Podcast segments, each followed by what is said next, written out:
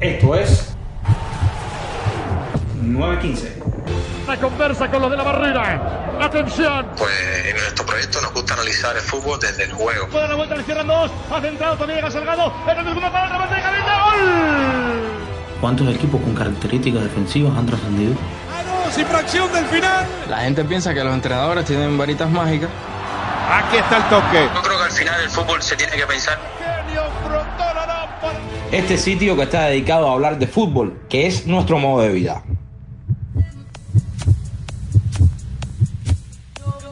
Un saludo a los amigos de 915. Estamos nuevamente acá en otro podcast, esta vez dedicado por segunda vez a la selección cubana de fútbol que por suerte para nosotros, para el fútbol cubano y por supuesto también hasta para el fútbol mundial, ha aceptado la Federación Cubana incluir a los jugadores que se encuentran jugando por contratos propios en otras ligas del mundo y por supuesto le han dado un vuelco positivo por completo al fútbol cubano, aunque todavía queda mucho por hacer, como ya habíamos comentado en el chat anterior. Hoy vamos a estar analizando junto con Magol, Noriel y yo, Alejandro, por supuesto, las dos presentaciones que tuvo Cuba en la más reciente fecha FIFA con vistas a la eliminatoria hacia el Mundial de Qatar 2022. Partido frente a Guatemala y el partido ante Curazao. Vamos a estar eh, haciendo, por supuesto, primeramente un breve resumen de cómo vimos las presentaciones en estos dos encuentros. Así que, por supuesto, sin dilatar mucho esta presentación, a ver, eh, Noriel, Magol, ¿cómo vieron la presentación de Cuba en estos dos partidos y por supuesto la actuación tanto de algunos jugadores como de la directiva? Por supuesto, a grosso modo, un resumen rápido. Bueno, un abrazo para ambos y para quien nos escucha.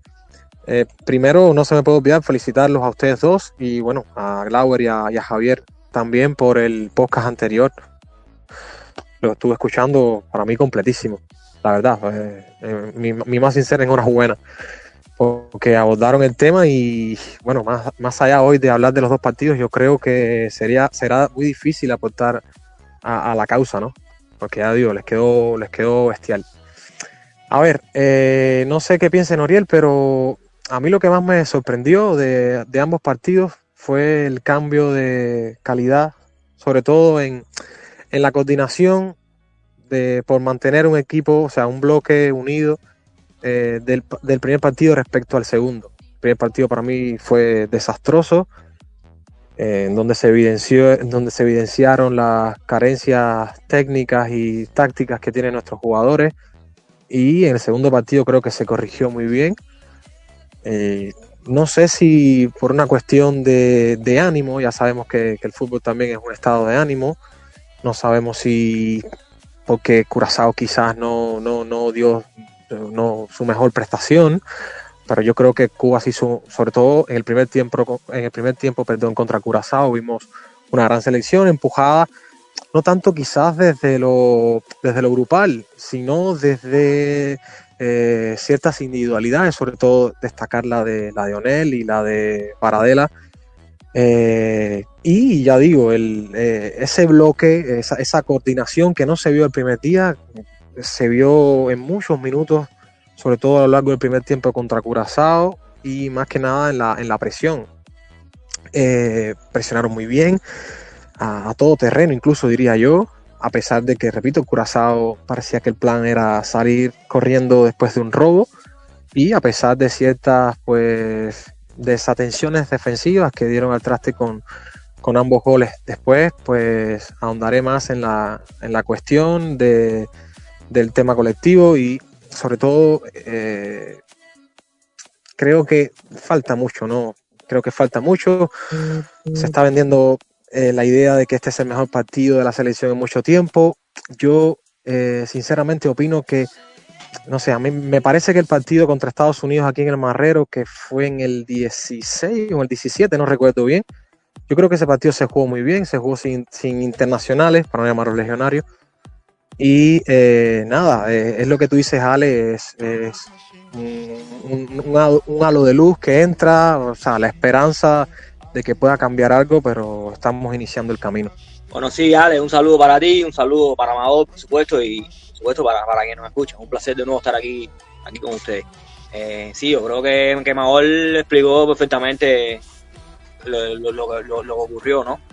Eh, de hecho, eh, yo creo que, ambos, partidos, eh, eh, si, si bien, si bien, si bien a- ambos yo creo que, el marcador eh, terminó siendo justo, yo creo que hubo una mejoría notable eh, del primero al segundo, sobre todo por, por eso, eso que explicaba. En cuanto a lo otro, eh, yo creo que lo que sí queda, lo- nos queda muy, muy, muy claro es que la selección eh, hoy en día con la edad de estos, de estos llamados legionarios tiene, tiene mejores jugadores. Eso, eso es una, una, una realidad, ¿no? Y dentro de lo poco que se pueda valorar eh, los detalles tácticos, los detalles colectivos como tal, eh, yo creo que, que para, para- para evaluar el trabajo de Pablo Lier, yo creo que, que Pablo, Pablo Lier dejó detalles interesantes de, de- de saber reaccionar ¿no? ante, ante, ante situaciones adversas. Ya después veremos si, si puede hacer trabajo de entrenador y crear una, una idea colectiva o, algo a lo, a lo que agarrarse en lo colectivo, ¿no? Porque de momento eh, poco o nada, ¿no? Pero es totalmente entendible, ¿no? Al final estos muchachos lo que llevan son cuatro o cinco, cinco días entrenando juntos. Se equivocó, esta puede ser buena para Cuba, puede venir el empate. Mira hacia adelante el error tremendo, mira el remate. Gol, gol.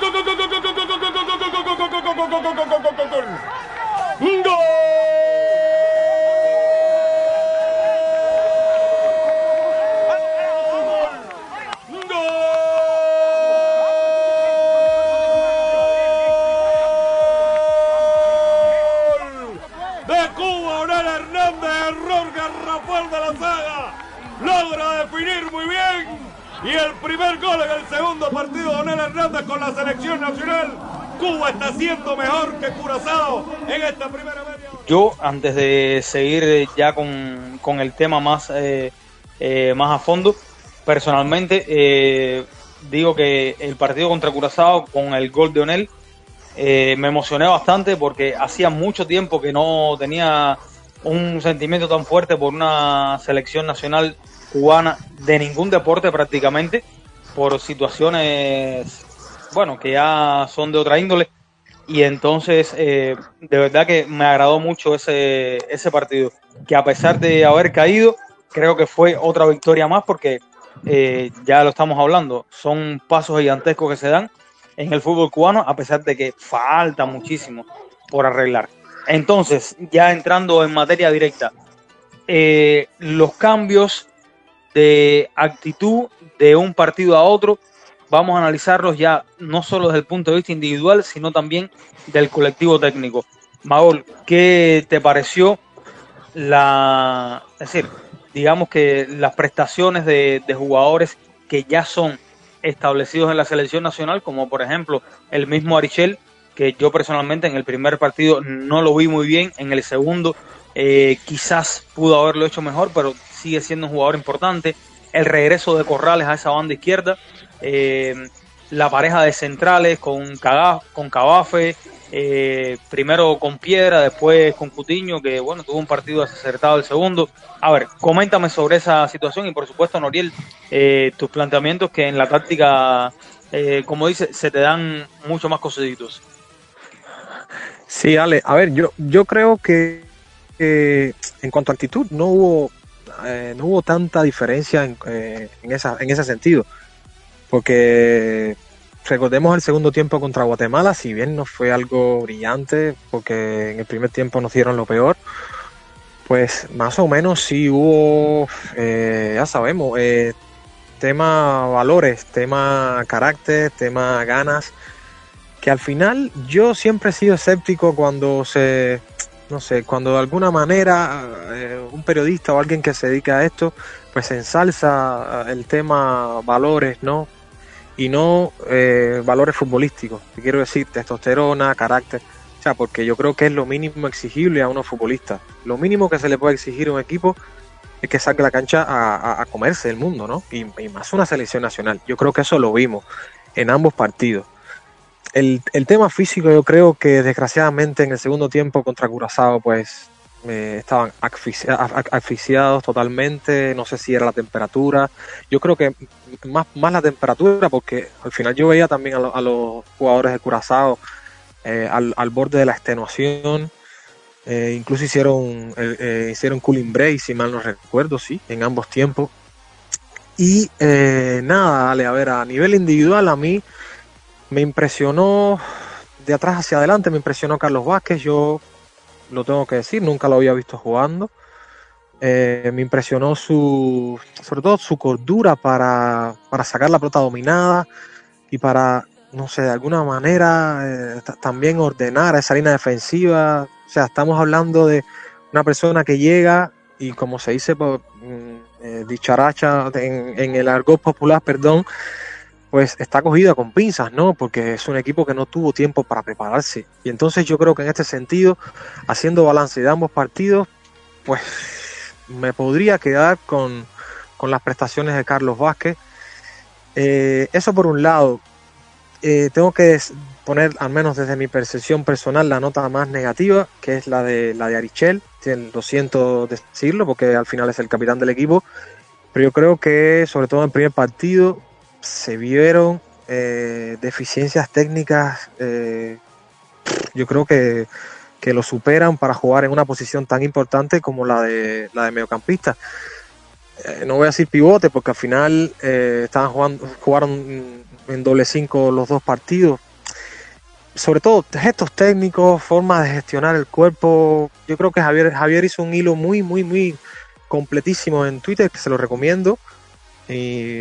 No quisiera ahondar más en esa cuestión porque Javier lo, relata muy bien, o sea, lo, lo- el tema lo, exprime muy bien.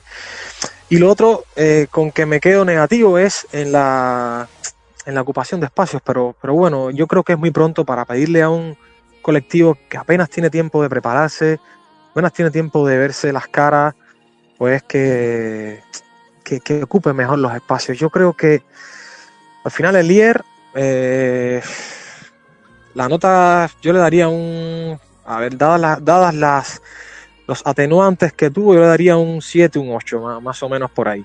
Eh, igualmente hubo, cosas en el primer partido que se podían haber arreglado con un grito, eh, sobre todo esa salida que hacía Guatemala con tres centrales que eh, nos superaban en número, y, pero, pero igual, igualmente lo digo, no lo digo porque, como tú dices, Ale, lo conocemos personalmente, incluso vive aquí en mi barrio. Ha, sido mi entrenador aquí en fútbol popular y, hemos jugado juntos. Pero nada, eh, más o menos por ahí yo creo que, está la cosa, ¿no? Eh, no sé qué piensa Noriel. Sí, bueno, estoy bastante de acuerdo con lo, que menciona Maol. Eh, a ver, al, entre, al, entrenador de esta selección yo creo que lo que hay que medirle es la, intención, ¿no?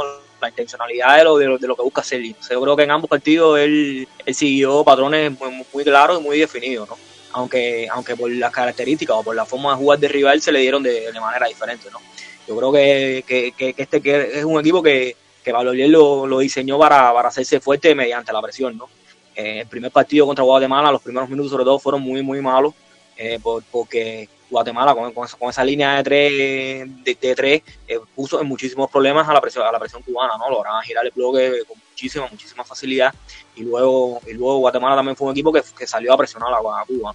Entonces hizo unos primeros, unos primeros minutos muy superiores, ¿no? Después yo, me, mencionaba algo en Twitter que hizo un, yo hice un hilo en Twitter sobre, sobre el trabajo para el porque me parece que el primer día sufrió, sufrió críticas que, de las que no compartía para nada, ¿no? Entonces yo creo que durante el partido Valoliel eh, logró ir encontrando soluciones en el sentido de que, de que el equipo eh, mediante, mediante mensajes sencillos, porque vamos a estar claros, ¿no? El, el, coeficiente para jugar al fútbol de estos de, estos jugadores no, no es muy elevado, ¿no? Entonces los mensajes tienen que ser sencillos y Pablo Eliel lo, lo, logró hacer, ¿no? Y sobre todo algo fundamental que hizo fue intercambiar, intercambiar roles en, ese doble pivote, ¿no? Que, era doble pivote en faceta defensiva, ¿no? Y yo creo que el partido contra Guatemala lo logró emparejar. Después lo pierde porque, porque el partido es así, ¿no? Pero creo que lo, lo pierde en el momento que, que, que mejor estaba jugando, ¿no? Entonces, si vamos al partido con, contra Curazao, yo creo que hay, que hay detalles, detalles importantes, ¿no? Que, por ejemplo, Curazao no salió nunca a presionar, ¿no? Eso le facilitó muchísimas cosas al equipo cubano. Ya ya hemos mencionado los, los problemas que tuvo Richel en el primer partido eh, bajo presión o problemas propios de, de, jugador, ¿no? Y en este partido no se vieron tan, tan a la medida porque, porque ya como mencionaba, como mencionaba Maol, eh, Curazao es un equipo que, que lo, que lo que pretendía era darle, darle metros a Cuba para después, para después intentar correr, ¿no? Que lo hizo muy bien. Curazao llegó mucho menos o bastante menos que Cuba en la primera mitad, pero llegó con muchísima más claridad. De hecho, la jugada, Cuba, la, jugada, la, la, mayoría de las cantidades, la, la, mayoría de las ocasiones eh, que creó Cuba fueron eh, mediante acciones individuales y no una, porque la circulación de, balón puso, puso en ventaja a, los jugadores, ¿no? Eso yo creo que, hay que dejarlo claro, ¿no? Que la, gente tiende, tiende a confundir. Yo vi, yo vi Totalmente de acuerdo, Nori. Sí, totalmente de acuerdo con eso.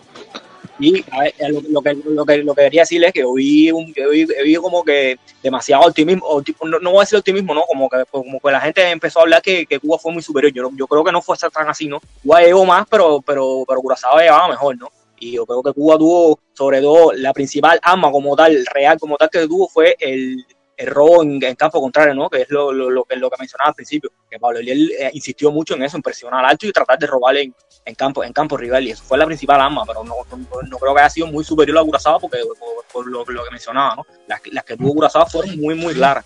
Un detalle, Ale, antes que, antes que intervengas, eh, nada, que me he quedado con ganas de ver el Curazao Guatemala porque tácticamente yo creo que ahí se nos, se nos presentaría un, me parece que un duelo de entrenadores o sobre todo de ideas, porque Guatemala presionó alto contra Cuba y contra las Islas, Islas Vírgenes Británicas, sí, que fue el segundo partido, que lo vi, muy interesante, por cierto, cambió de dibujo.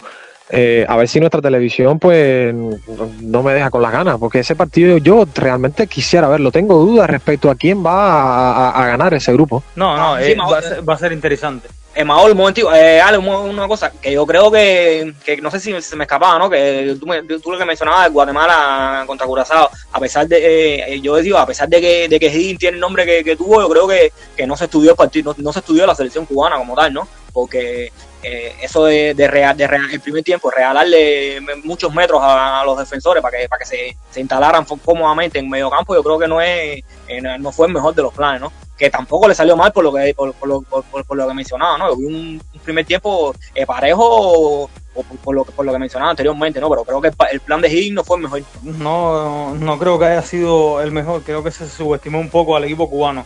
En el primer encuentro frente a Guatemala, hay varios factores que fueron decantando el partido en favor de, los de casa. Eh, uno de lo que las personas se critican mucho, es los fanáticos, es el árbitro. Yo creo que el árbitro al final no estuvo tan mal. El árbitro creo que, que pudo haber sido malo o bueno, pero fue bastante parejo para los dos. Y estamos hablando del nivel de CONCACAF. Eh, hay que ver que, por ejemplo, en, en el primer tiempo, hay una jugada en la que Piedra se lanza en el área a cortar un, balón eh, de un ataque de Guatemala donde hay contacto y el árbitro perfectamente pudo haber declarado un penal en favor de Guatemala si hubiese sido un árbitro casero y no lo hizo. Eh, yo con la jugada de, de Karel, que es roja directa del árbitro, después que la vemos en repetición, que estamos adaptados ya a tener el bar, etcétera, sí, eh, para amarilla, eh, no lo toca prácticamente, etcétera. Pero si yo hubiese estado en el terreno y yo me giro y veo a un jugador que viene a 100 kilómetros por hora, se desliza y el otro salta y, se queja como que lo hubiesen golpeado, eh, para mí es falta y yo hubiese sacado roja. Yo personalmente hubiese sacado roja directa si hubiese sido el árbitro. Creo que incluso si hubiese sacado amarilla también estaba bien. Así que no, no quiero que, que quede ese punto como una justificación para que, haya sido esa la derrota de Cuba porque el árbitro haya favorecido a Guatemala. No, yo creo que el árbitro se equivocó para los dos lados. Fue malo y bueno para los dos lados. No obstante, del primer partido, como ya ustedes han hablado, yo creo que hay poco que criticar ni a jugadores ni a cuerpo técnico. Porque con tres días para entrenar, eh, con jugadores que se vieron eh, prácticamente uno o dos días antes las caras por primera vez, como fue Carlos Vázquez, como fue el mismo Pesteguía. Eh, bueno, él ni qué decir, ya hemos relatado la historia de cómo sucedió. Eh, y bueno, yo creo que eso, que eso ya saca las claras de que fue un, un partido accidentado por completo. Y que Guatemala, desde mi punto de vista, individualmente, no creo que tiene mejores jugadores que los cubanos. Lo que sí es mejor equipo que Cuba en este momento, evidentemente. Ya el partido contra Curazao, eh, creo que sí. El punto más, más bajo de la selección cubana fue Arichel, desgraciadamente, un jugador en el que, bueno, hemos visto jugar aquí. Yo eh, es un jugador que me, que me gusta bastante porque tiene eh, calidad, sobre todo, bueno, para el nivel de, de nosotros. Ha tenido unas presentaciones buenísimas, excelentes, sobre todo con, con la selección sub-20, con la selección sub-23, eh, que es la que, bueno, la que ha tenido el progreso. Y evidentemente, si Paulo Elier para los próximos partidos logra eh, definir un once tipo en el que en el centro del campo al menos haya tres jugadores, quizás jugar con un 3, 4, 2, 3, 1 o un 4, 4, 2, 1, 1, algo que le dé la posibilidad a Richel de tener un compañero más en el centro del campo con el cual eh, compartir la, la salida de balón o, o buscar eh, los desmarques. Creo que eso favorecería mucho el trabajo de él porque no se le vio cómodo en esa posición. Eh, A ver, Ale, eh, sí, no, para, para, para decir algo de Arichel, yo creo que, sinceramente lo creo, que Arichel no tiene como que la, la sensibilidad de, de jugar en, en la posición de medio centro. Yo al menos, eh, con los años, bueno, es que también saben que, que- que es, es la posición que yo he jugado toda mi vida, ¿no? sí, Pero aprecio, aprecio mucho el, el- el- el- el- el tipo de 5 que elige un entrenador a la hora de, de calificarlo. O, o el doble 5, ¿no? En este caso, Arichel jugó, como dice, como bien dice Noriel, en, en defensa casi siempre un doble 5. En ataque, bueno, pues yo creo que se descolgaban a veces hasta demasiado, hacían mucho de posición. Los vimos disculpa, incluso a- tampoco, a, a la tampoco es misma su posición y- natural. Sí, al final el es primer partido fue es lo que te 4-1 iba a decir. Sí, sí, exactamente. Eh, Es lo que te iba a decir, Ale. Yo creo que, no sé, que se está tratando de meter a Richel como al final es un tipo que tiene galones en el equipo. Se está tratando de meter con calzador a Richel en el 11 y eh, yo sinceramente no lo veo, no, no lo veo porque no, no tiene, es que, es que lo vimos, lo vimos. No, no sabe girar, no sabe poner el cuerpo para recibir. eh, o sea, par de, de- par no, par, par, lo digo quedando bien, intentando quedar bien. Tiene muchas carencias técnicas, sobre todo para, para, para esa posición. Yo Sí, me acordé muchísimo o extrañé muchísimo a que, que- que nosotros no tengamos ahora mismo un Colomé, ¿no? ¿Qué decir de, de, Osval- de Osvaldito? Ojalá Osvaldito pudiera, pudiera venir a jugar con Cuba, pero es que eso ya, ya es una utopía, ¿no? Y lo otro que quería destacar era, era algo que, que decía Noriel y quiero, quiero calzar ese, ese, ese planteamiento. O sea, el no confundir que Cuba haya estado jugando bien con que Cuba se asoció, que Cuba fue un gran equipo desde el crecimiento colectivo. O sea, yo coincido con él totalmente en que fueron individualidades, fueron arranques de jugadores, sobre todo ya decía lo de Paradela, lo de eh, pero creo que hace falta un poco más de, de lo que decía, ¿no? Al principio, hace falta un poco más de conexión, hace falta un poco más de entendimiento, porque al final esto no, el, el- el fútbol solamente no se gana por, por tener gente que, que regatee mucho y que no la pase. Ya sabemos lo que sucede, ¿no? Con las selecciones, yo siempre pongo el ejemplo de las selecciones africanas, ¿no? Que son los, al final los más fuertes, son los más rápidos, son gente valiente, pero yo creo que el fútbol se tiene que pensar, como dice, como, como se dice en el, en el, en el título del, del podcast de nosotros. El fútbol, sí, el fútbol para, para gente, bueno, es que tiene que tener, es que ser inteligente, ¿no? Sí, claro. A ver, yo, yo entiendo todo ese punto. ¿Qué pasa? En este momento eh, no veo en la selección nacional ni en el campeonato nacional eh, un jugador que desgraciadamente, ya lo decía, Osvaldito no está disponible para jugar por la selección nacional debido, por supuesto, a la política de la federación. Ojalá Osvaldito pudiese jugar por la selección, pero ahora mismo no hay otro jugador que usted pueda decir, bueno, mira, eh, Karel de, mediocentro defensivo, más eh, preocupado por labores defensivas y poner otro jugador que sea el de salida, que sea el que tenga esa experiencia ya de, tomar la pelota. Mm, No lo vemos y ya tú dices, Arichel eh, tiene galones en la selección de sobra, viene con todo el proceso de todos estos jugadores desde que es sub 17 o sub 15 prácticamente. Y entonces yo creo que quizás a él lo que más lo, ayudaría sería tener otro jugador de su mismo corte o que, sí, que pueda compartir la posición para ayudar en esa salida y quizás dejar un jugador como Karel fijo en esa, en esa tarea defensiva, quizás un, un triángulo en el centro del campo, porque lo otro es que se vio en el partido contra Curazao. Por ejemplo, Paradela es un jugador con unas características muy especiales en cuanto a su físico, en cuanto a, a las habilidades que tiene para el uno contra uno, de meter el cuerpo, eh, un golpeo de balón que ha crecido muchísimo Paradela en el golpeo de balón, eh, con potencia, eh, lo trata de colocar, pero Paradela es un jugador muy anárquico. Paradela no es un jugador que, que busque la asociación. De hecho, en un partido como este frente a Curazao, donde la selección todavía no tiene un esquema totalmente definido en cuanto a la posesión de balón, que no vamos a decir, Cuba nunca ha sido un equipo eh, que juegue con, con, las posesiones de balón, etcétera, pero en su momento hay que saber manejar la pelota.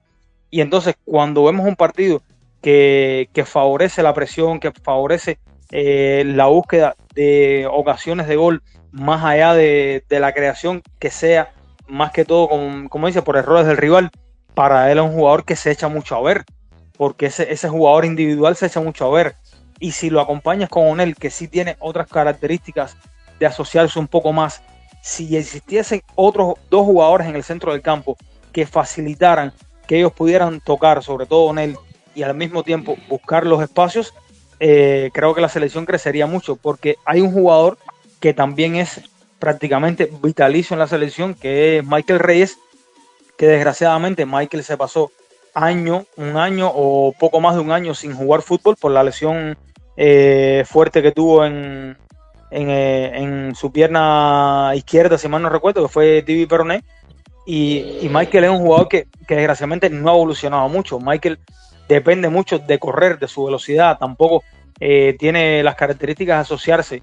Y entonces creo que el dilema de, de Lier sería en debatir quién va a jugar en la punta, si Keco, si Apesteguía, si Michael, para dar la posibilidad de que las bandas eh, fuesen con él y Paradela, porque se vio contra Curazao que se creaban muchas oportunidades cuando estos jugadores arriba lograban obtener la pelota, ya sea porque la recuperaran ellos o porque la recuperaron compañeros y que le dieran espacios para jugar. Sobre todo, bueno, el gol de Onel, que, que decir que fue una jugada excelente. Y creo que desde ahí es donde el equipo, eh, digamos que creció frente a Curazao. Yo creo que ahí fue donde se creció frente a Curazao, en, más o menos respetar eh, la idea de juego que quería Elier y sobre todo, por supuesto, teniendo cuatro o cinco días más para poder entrenar juntos. Sí, sí, a ver, sin duda, eh, de, lo que, de, de, lo que comentaba Maol, yo me quedo con, con que él decía que, el punto más negativo fue Arichel, no, yo creo que Arichel fue de los más negativos, pero lo de Cutiño fue un desastre, fue un auténtico desastre, yo creo que, que de hecho eh, lo, lo, tiene que sacar en minutos 50, 55, 55, 60, creo, si mal, si mal no recuerdo, porque le estaban, le, estaban haciendo una sangría a su espalda, ¿no? Yo creo que la, la pareja de central como tal no supo defender muy bien eh, al espacio, ¿no? Eh, sobre todo en el partido contra Curazao, ¿no? Si bien es, verdad lo que comentaban al principio, Carlos Vázquez se ve, un, se ve un jugador superior al nivel al nivel promedio aquí del área y sobre todo superior al nivel de Cuba. Yo creo que tuvo tuvo varios varios errores, sobre todo en los dos goles importantes, ¿no? a ver, disculpa, Nori, disculpa para apuntalar un poco esto que estás diciendo. Hay que destacar, bueno, eh, Cutiño, que yo sí lo vi jugar aquí en el Campeonato Nacional, eh, aquí en el Campeonato Nacional, por supuesto, a nuestro nivel parecía más inteligente, un, un central más inteligente. Eh, yo creo que también la presión lo tomó un poco y lo otro, eh, pusimos a Piedra a jugar de medio centro y Piedra no fue nunca un jugador que se sintió cómodo en esa posición de medio centro. Y yo creo que una de las situaciones que se da también es porque Corrales, que es la salida del equipo por izquierda, eh, cuando subía, ya fuese Piedra o el mismo Cutiño, no sabían o nunca supieron cómo cubrir ese espacio de Corrales, porque evidentemente Morejón por derecha es un jugador que tiene una, un timing mm, buenísimo, exquisito, para ir al corte, para ir a buscar eh, el marcaje mano a mano. Pero ya cuando tiene el balón en los pies para salir en juego o los aportes en ataque, son muy malos. En este momento son muy malos. No, yo quería, quería caer en el, sobre todo en, en, el final quería caer en el, en el tema Morejón, no, me parece que es un partidazo contra Curazao, para mí fue mejor, el mejor contra, contra, contra Curazao, ¿no? Eh, de hecho, eh, varias, varias de, la, de, las de las situaciones más peligrosas que tuvo que le tuvo que tuvo el equipo de, de, de Higgins, yo creo que, que contaron o que, o que Cuba las la, la, la pudo salvar por correcciones de, Monejón, ¿no? Aparte que mostró- Excelente en defensa, excelente en defensa estuvo. sin duda, mostró cosas muy, muy, muy interesantes en el tackle, en, el, en la defensa del uno contra uno, y, y luego en los anticipos, en, en los duelos por, por aire también estuvo bastante, bastante, bastante correcto, ¿no?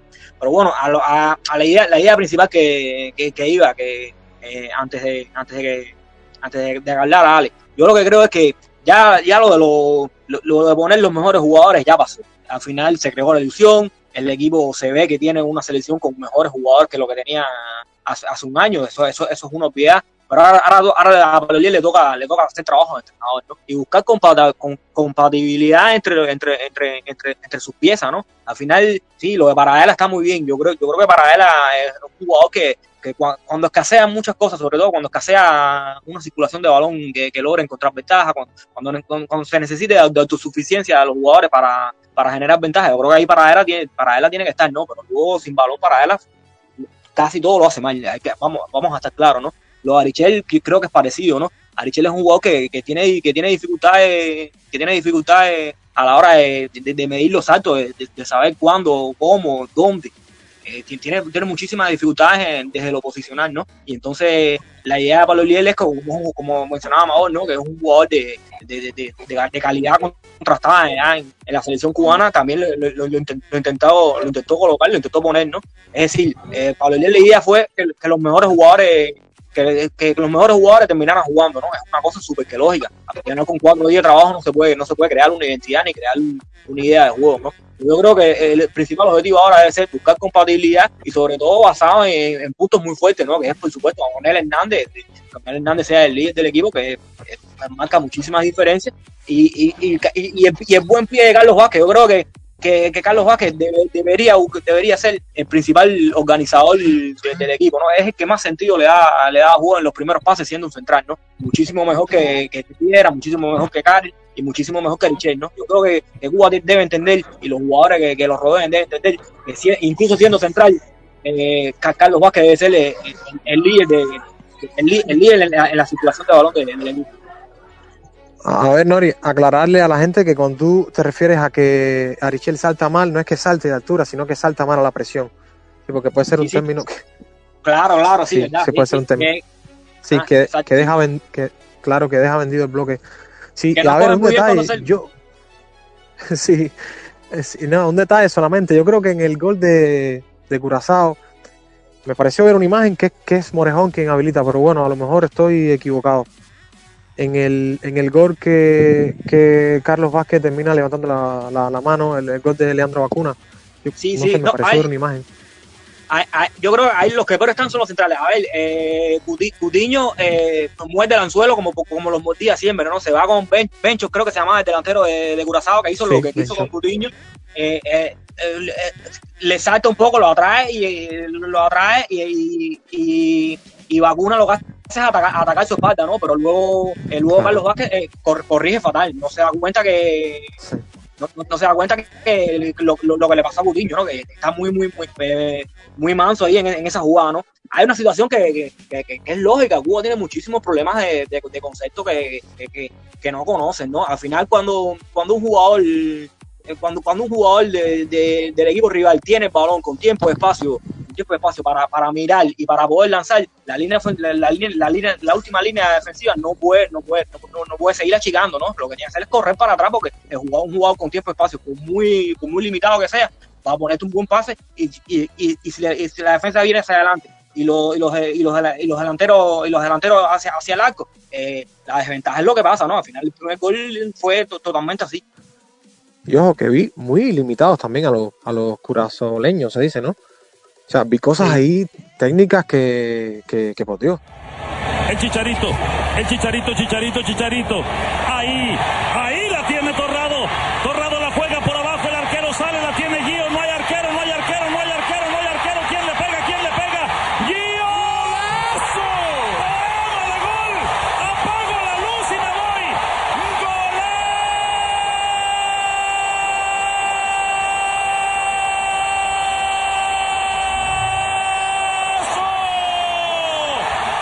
¿Qué me importa que me asesinen?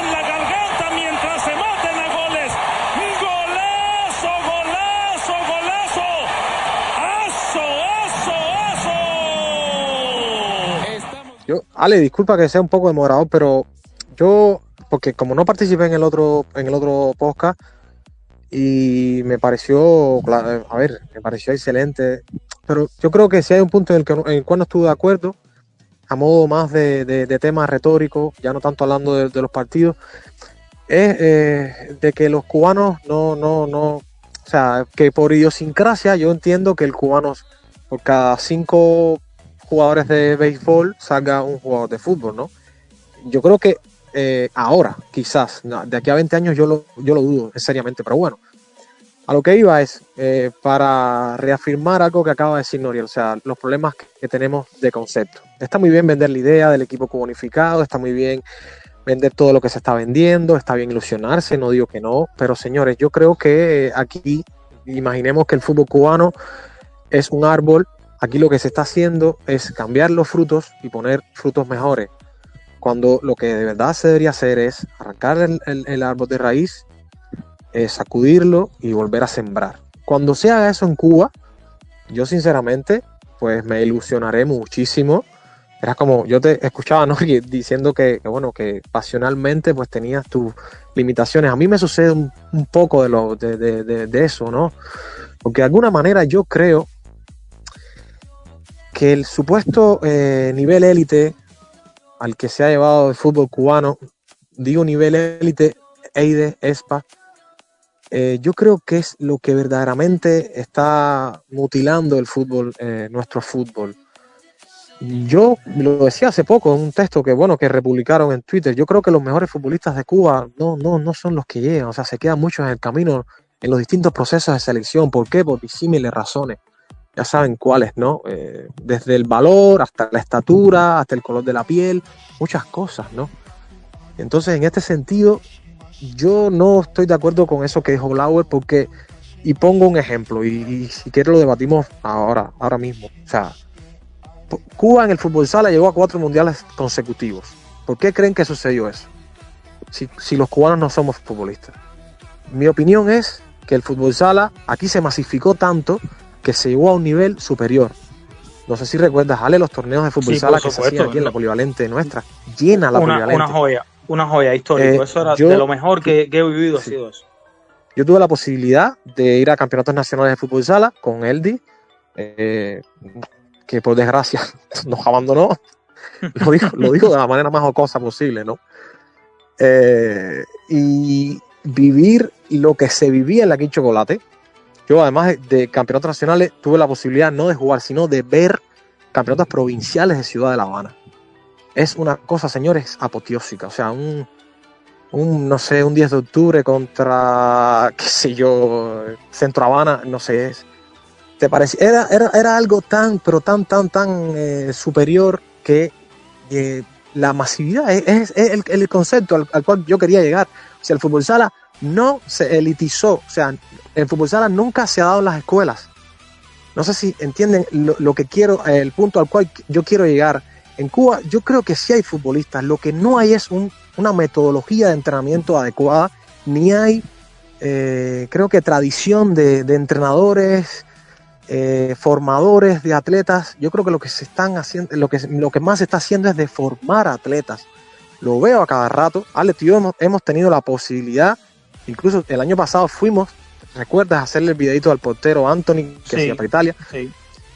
¿Tú recuerdas cómo la diferencia de calidad entre el equipo Pinar de Río juvenil y el equipo eh, de La Habana? Ah, O sea, yo me quedé frío cuando yo vi a aquellos habaneros jugando en aquel pedregal de la ida de Pinar de Río, cómo dominaban los conceptos de sacar la pelota, de posicionarse bien, y yo decía, es que se puede hacer. No sé qué crean ustedes, es mi opinión.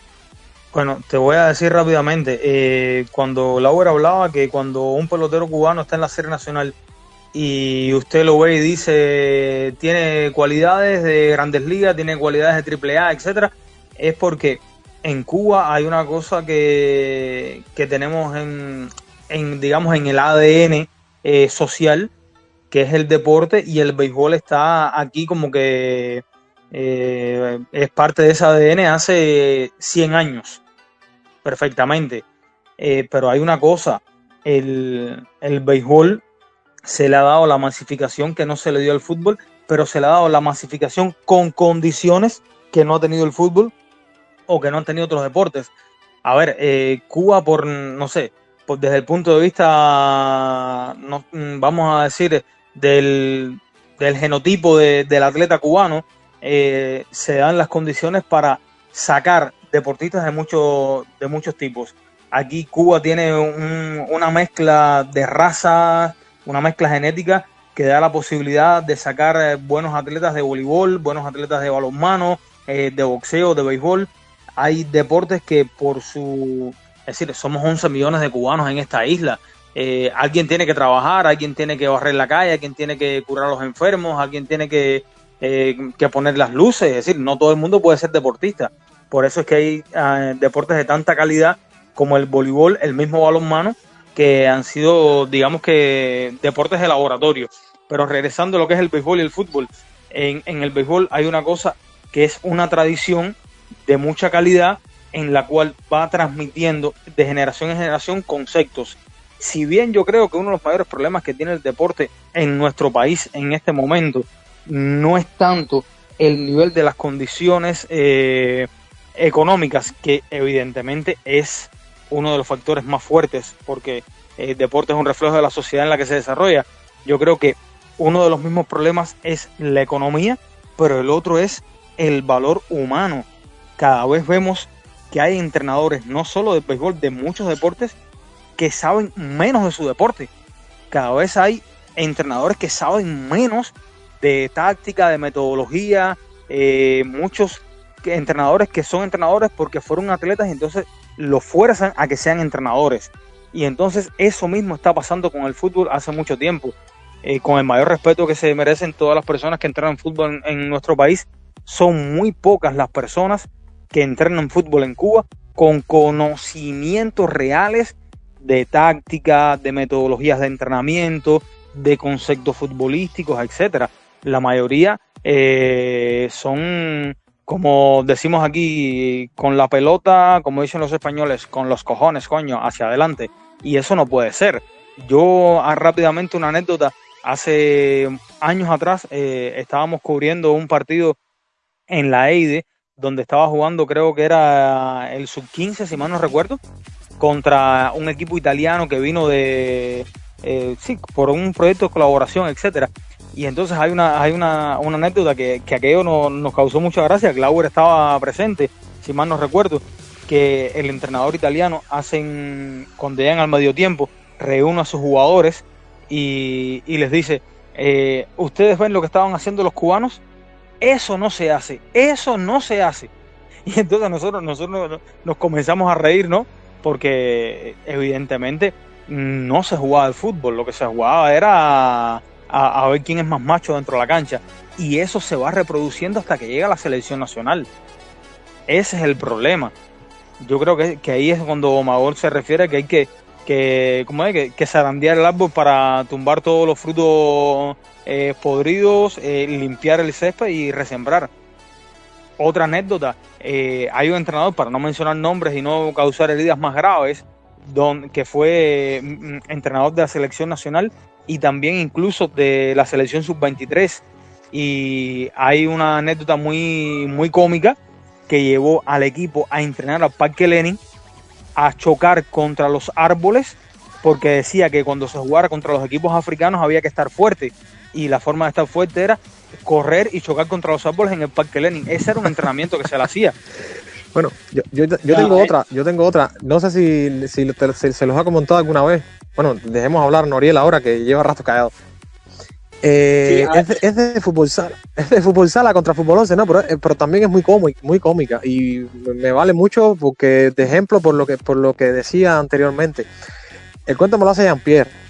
Saben, Jean-Pierre Rodríguez fue jugador muchos años de la selección de fútbol sala. Cuando estaba el entrenador alemán, ¿cómo se llamaba el entrenador alemán que entrenaba el equipo Cuba de fútbol 11? Eh, siempre se me olvida en el su podcast, En nombre. el podcast pasado lo, lo, eh, lo tuvimos Bueno, tratando de ese, recordarlo. del cual, del cual no quisiéramos acordarnos nadie. No, para nada. Bueno, creo, dice, eh, Jean-Pierre me, me cuenta que ellos van a- al, al- al marrero, o sea, a hacer una estancia, no sé qué, y, y- y los jugadores del, del fútbol 11, del equipo Cuba de fútbol 11, como que los retan, ¿no? No, eh, quieren jugar, eh, quieren echar un partido mañana, no sé. Y entonces Jean-Pierre, Capi, la, la selección cubana de fútbol tenía un gran equipo, señor. Sí. Eh, ¿sabes? Eh, Patilla, los habaneros, Janet, le dicen, bueno, vamos a jugar mañana. Bueno, eh, les cuento que la selección de fútbol sala de Cuba le ganó un partido amistoso. Lo que pasa es que nadie se enteró, ¿no? Yo creo que el resultado fue de 3 a 1 o 3 a 0, no recuerdo bien. En el Pedro Marrero, jugadores de fútbol sala, señores, jugando fútbol 11, aquella selección que se vendió como oh, el paradigma, porque ahora sí traemos un entrenador alemán, el físico, los juegos, no sé qué. Pues así les ganó. Pero no solo les ganaron, que fue un baño, creo. Chapman y Angol hicieron los goles, no recuerdo bien. Eh, ya me rectificarán si alguno está escuchando el, el podcast, pero es así. Dime, Noria. a ver. Sí, no, a ver, yo, yo creo que, a ver, me, me, me estoy riendo mucho de, las anécdotas aquí, no, pero bueno, pero es que, es que es una realidad, ¿no? Y no quiero ser repetitivo porque en podcast anterior yo, yo lo mencioné, ¿no? Yo creo que el deporte más difícil de desarrollar, yo creo que es el fútbol y con diferencia, ¿no? Porque es, es un deporte que involucra a 11, a 11 jugadores, a 11 deportistas y, y sobre todo una coordinación entre todos para, un, para, para desarrollar una idea colectiva que es algo brutal, brutal, brutal. Por más allá de de, de muchas, muchas personas o muchos, muchos incluso hasta, analistas, comentaristas, y no vamos a decir nombre porque, porque sabemos de quién, ¿no? quién es, ¿no? que lo intenten minimizar y que digan que, que, que es simplemente darle, darle para una pelota. O sea, todo el que ha jugado fútbol que, o que intenta entender este deporte se, se da cuenta que, que, es algo extremadamente complicado, ¿no? Incluso yo diría que el fútbol sala y el fútbol 11 son deportes totalmente diferentes, ¿no? Entonces el aficionado, el, ya no ya no diga los entrenadores, ¿no? Porque estoy totalmente de acuerdo en lo que, lo que dice Ale, ¿no? Eh, no, solo los entrenadores, el aficionado debe, debe tener una cultura de juego, que debe conocer más de juego. Porque yo me pongo, hace yo me pongo ejemplo yo mismo, yo digo, caballero, yo si, si yo, si yo con, con 15 años hubiera sabido lo, que sé en estos momentos eh, sobre juego como tal, yo, oh, yo, yo, hubiera sido mucho mejor jugador. Eso es una obviedad. Entonces, pero lo, lo que me pasa a mí es eso, eso le pasa al, al 99% de, de, de, las personas en Cuba, ¿no? Y en Cuba lo que se necesita es que los niños de 10, con 10, con 11, con 12 años, ya sea que el mensaje le llegue por, por un padre, por un vecino, por un amigo o por, o, o por otro niño, pero, pero, que el mensaje que le llegue sea que con 10, 11, 12 años dominen, domine, domine juego como, medianamente como lo, como lo dominan en, en, muchos países del mundo, ¿no? Ya no vamos a hablar de países de, primer nivel de, fútbol, por supuesto, porque eso, eso es una utopía, ¿no? Pero que poco a poco se, se va, va creciendo una, una, cultura de juego que nos permita ir creciendo, ¿no? Yo, yo pienso, sinceramente pienso que sin eso es prácticamente imposible crecer, ¿no? Porque el fútbol hay que saber jugar. Sí, pero ahora piensa, Nori, eh, por ejemplo, y te voy a hacer la pregunta a ti, si tú tuvieras un hijo varón, que no es el caso, tú y yo tuvimos hembra, ¿no? Que tuviera condiciones futbolísticas eh, de verdad, ¿tú lo pondrías a, a que te lo educaran en una AIDE? No, no, ya está, está claro que no, por eso, por, por eso es que, por eso es que eh, yo digo que el problema, el problema es, es, es sistémico, es a, nivel de país, ¿no? Es a nivel de cultura, ¿no? Lo, lo, mi punto es ese, mi punto es que, que, hasta que hasta que no se crea una, una masividad, con una masividad en el sentido de, de, de, de, un conocimiento general, yo creo, yo creo que es prácticamente imposible, ¿no? Porque al final el trabajo de tres, cuatro entrenadores, quizás no, que, que al final eh, nosotros no conocemos a todos, a todos los entrenadores de, de, este país, ¿no? Quizás hay algunos que, que sí están preparados, ¿no? Y están muy, muy preparados y, y, y, y, crean, al final terminan creando mejores, mejores jugadores, ¿no? Pero son, son los menos, ¿no? Yo sí creo. Sí, sí. Sí, sí, no, termina. No, no, que lo que decía, que al final son los menos, ¿no? Al final lo que se necesita es masividad, que la gente, que la gente domine y conozca mejor el juego. Yo creo que, que, que tiene toda la razón. Y, y, creo que sí hay entrenadores capacitados.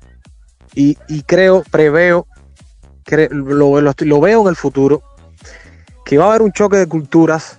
Ojalá me equivoque, pero yo creo que va a ser así. O sea, va a haber un choque de culturas entre lo nuevo y lo viejo.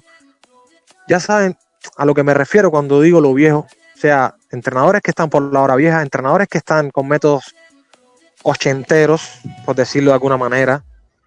Eh, y eso como que, no sé, yo veo un movimiento de, de de gente que sí sabe de, de, del juego. O sea, porque el, el, el, término saber de fútbol o hablar de fútbol se ha prostituido tanto que la gente cree que saber de fútbol o, o, o el que habla de fútbol sabe porque se sabe el nombre de los jugadores y sabe cuánto, quedó, cuánto quedaron los partidos o sabe un poco de historia de, de fútbol. Y yo estoy totalmente de acuerdo contigo. Yo he aprendido más en los últimos años que yo creo que en los últimos, que en los anteriores 20, ¿no? Porque me he interesado por aprender del juego, que es al final de lo que se trata todo esto, ¿no? Pero bueno, ahí está. Sí. No, lo que quería decir para apuntar esto que dice Magor, eh, disculpa Noriel, es que ahí hay una situación importante. Eh, el aficionado en Cuba, que yo sigo diciendo que en Cuba todavía no hay cultura futbolística, en Cuba lo que hay es histeria futbolística, porque la cultura futbolística en Cuba aún no pasa de una cofradía eh, de personas que, que fueron los primeros que nos gustó el fútbol hace muchos años atrás y nos preocupábamos por aprender de fútbol. Hoy en día es una histeria masiva lo que hay por el fútbol, todavía no hay pasión real por ese deporte y, y los aficionados son el reflejo del el 90% de la prensa supuestamente especializada que se dedica a eso. Y lo vemos en las transmisiones televisivas, eh, donde lo que se reproduce a la hora de informar o de tratar de educar a la población, sobre todo a los más jóvenes, es en esos defectos futbolísticos, en quién eh, destaca más estadísticamente, eh, quién hizo tal o más cual cosa hace 20 años atrás, qué futbolista es más guapo que el otro, etcétera, etcétera no se habla de conceptos.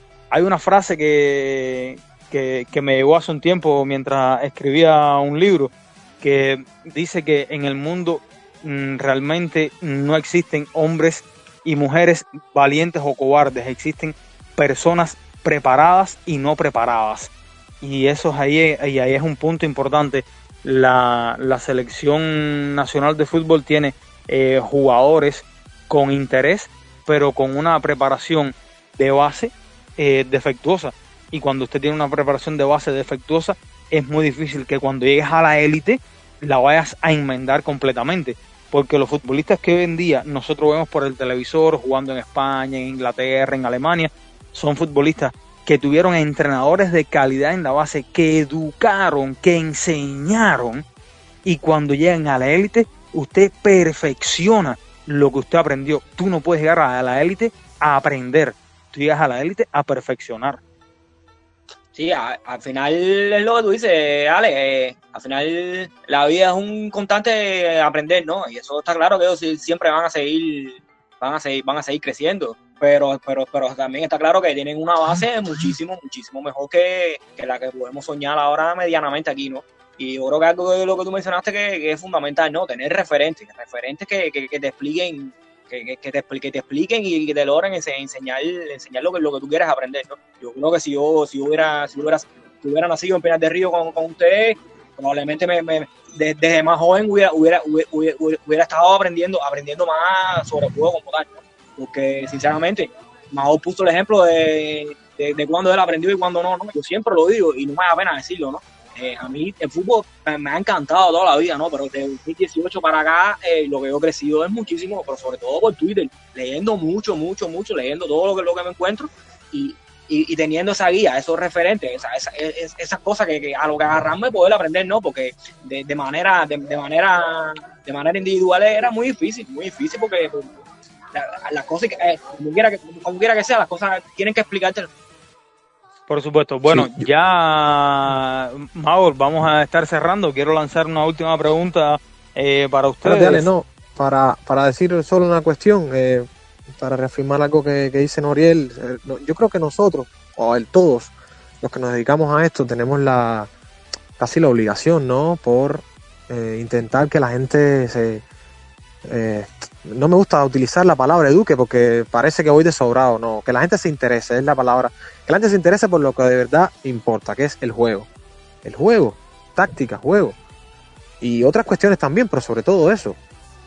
Lo digo sobre todo por este movimiento de, de nuevos nacionalistas y porque ahora hay que llamarlos así. Les dan un ataque de nacionalismo repentinos que yo sinceramente me, me sorprendo muchísimo. Eh, lo digo porque, porque al final el concepto de fútbol cubano yo creo que también está un poco prostituido. ¿Qué cosa es fútbol cubano? El fútbol cubano va a mejorar porque Onel, Osvaldito, Corrales o Cabafe vengan a jugar con la selección cubana de fútbol.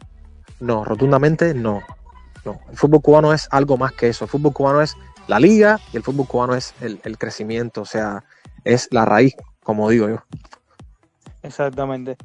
Bueno, eh, la pregunta para finalizar, ¿qué, ¿cuáles ustedes creen que deberían ser o serían los objetivos primordiales de esta selección nacional, ya no vamos a, ahondar en el tema del fútbol cubano, vamos a dedicarnos específicamente a esta selección nacional, al grupo que ha logrado conformar Paulo Elier, que yo creo que es de, de los mejores técnicos que, que hay en Cuba eh, para dirigir la selección.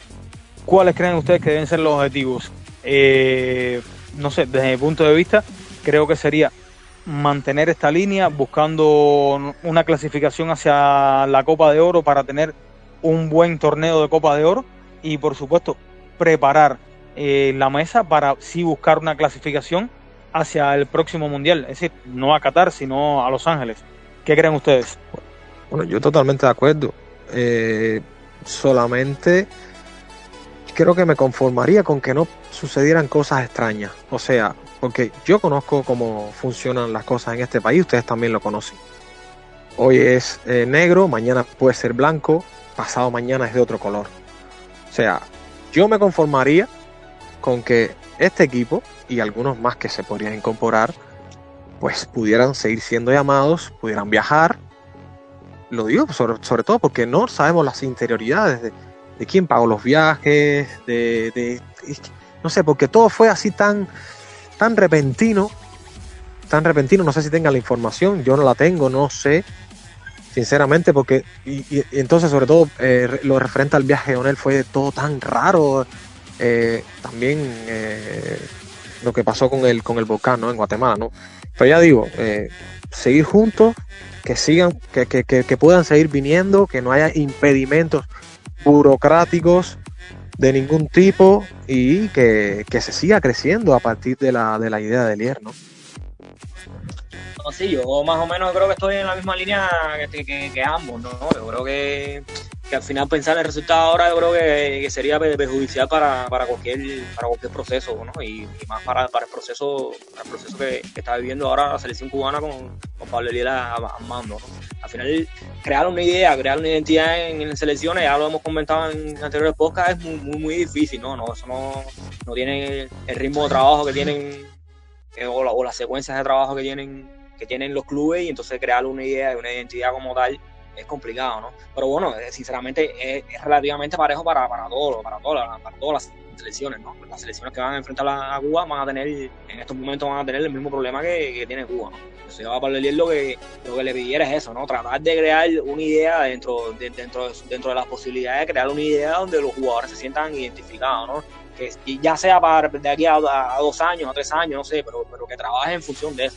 Que, que, no se asuste por, por los malos resultados, que, que, al final es lo más común, ¿no? Y es lo, lo, lo, que, lo que venimos estando acostumbrados hace, hace tiempo.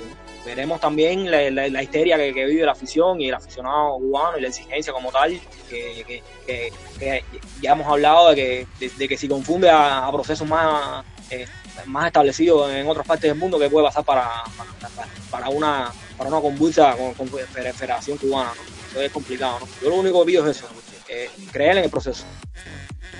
Por supuesto. Bueno, eh, encantado una vez más de compartir con ustedes estos eh, minuticos, estos minutillos uh, en el podcast de 915. Eh, Maol, Noriel, eh, los estamos invitando, yo en mi voz, Alejandro, a todos los que nos están escuchando, a seguirnos en las redes sociales, tanto en Facebook, Twitter, eh, por supuesto en nuestra página web, www.915web.com y nada, que compartan eh, con nosotros sus criterios, eh, opiniones, etcétera. Y nada, eh, recordarles que estamos aquí cada vez que podamos para compartir con este deporte que es nuestro modo de vida, el fútbol. Chao, hasta la próxima.